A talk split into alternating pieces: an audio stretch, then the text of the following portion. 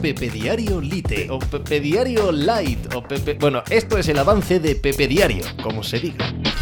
Hola, ¿qué tal? Hoy estamos a jueves 23 de noviembre del año 2023. ¡Qué bonito! Acción de gracias. ¡Qué bonito este día en la cultura norteamericana que nos ha colonizado de tal manera que parece que nos pertenece. Esta no, ¿no? Esta no es como como Hollywood, como las hamburguesas, como, yo qué sé, como Halloween. No, no, no, no. Esta no ha calado hasta los huesos en el alma occidental europea.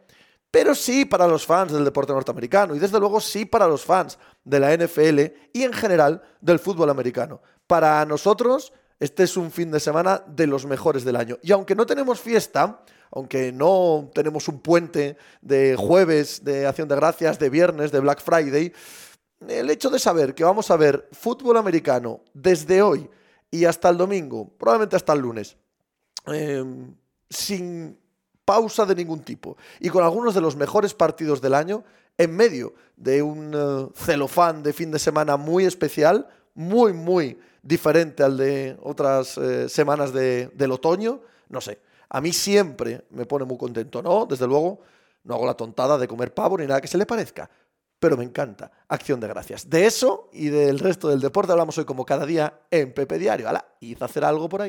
Estás escuchando Pepe Diario.